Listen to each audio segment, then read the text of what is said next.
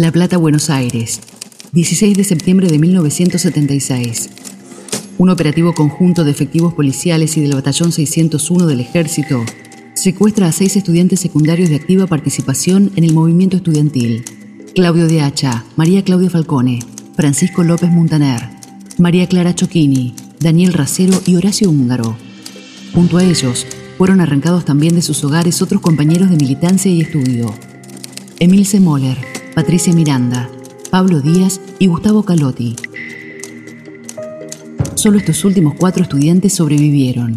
Los primeros aún continúan desaparecidos.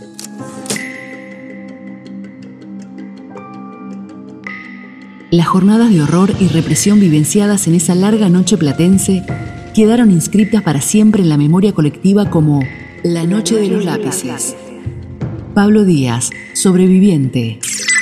La Noche de los Lápices es el secuestro sistemático de estudiantes secundarios en la ciudad de La Plata, entre lo que va en agosto y octubre de 1976. Yo creo que después de una gran represión sobre los sectores fabriles, barriales y universitarios, determinaron en sí mismo, como se sabe de documentos, el escarmiento al movimiento estudiantil secundario que había generado un tipo de liderazgo en los años anteriores y que generaba resistencia, llamémosle, de pintadas en las escuelas como fuera la dictadura militar, reapertura de los centros estudiantes, participación política y social. ¿Por qué se debía disciplinar a los estudiantes? ¿Por la participación política en la búsqueda de mayores derechos? No hay que olvidarse que en una crisis económica del año 1975, un momento histórico de crisis económica muy profunda, desde la coordinadora de estudiantes secundarios vimos la necesidad de aliviar el bolsillo a nuestros padres. Entendimos siempre el tema de ser solidarios con nuestros propios padres. Y después nos subimos a un colectivo, que fue el de la lucha, como fue el boleto estudiantil gratuito tomada por todo el estudiantado secundario como esa referencia. Entonces nos caratularon como potenciales subversivos. Subversivo también es asumir un compromiso junto a otras y otros para terminar con la desigualdad social.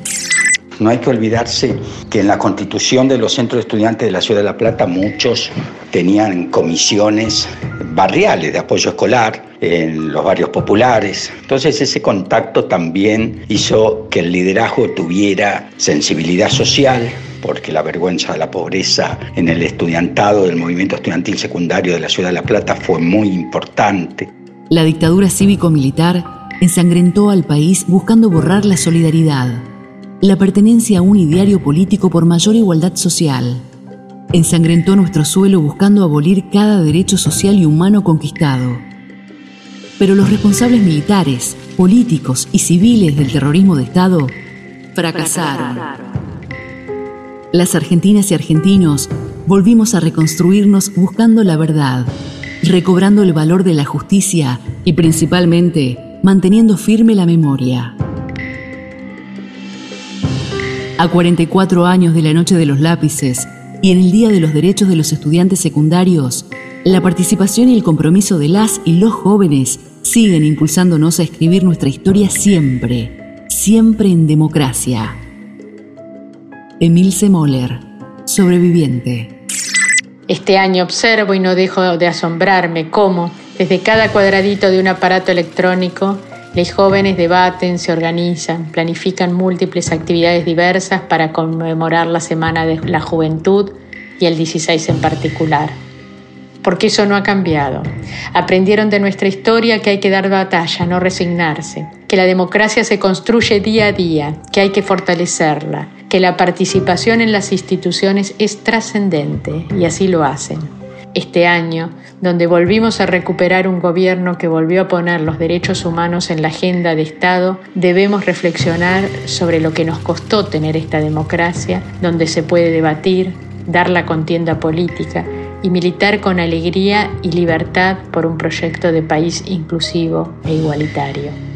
Este año, a 44 años de la noche de los lápices, las pantallas nos ayudarán a recordar que cuando decimos nunca más es nunca más.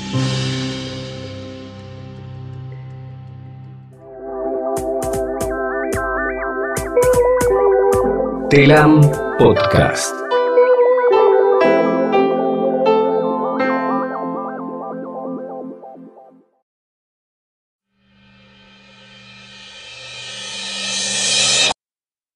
Más información en www.infosurdiario.com.ar